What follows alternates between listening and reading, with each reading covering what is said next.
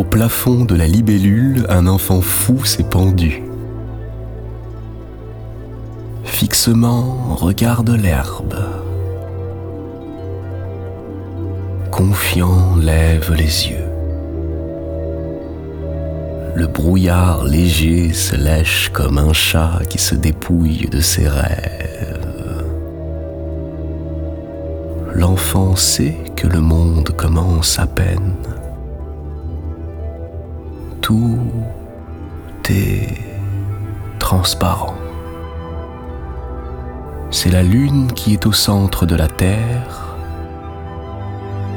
C'est la verdure qui couvre le ciel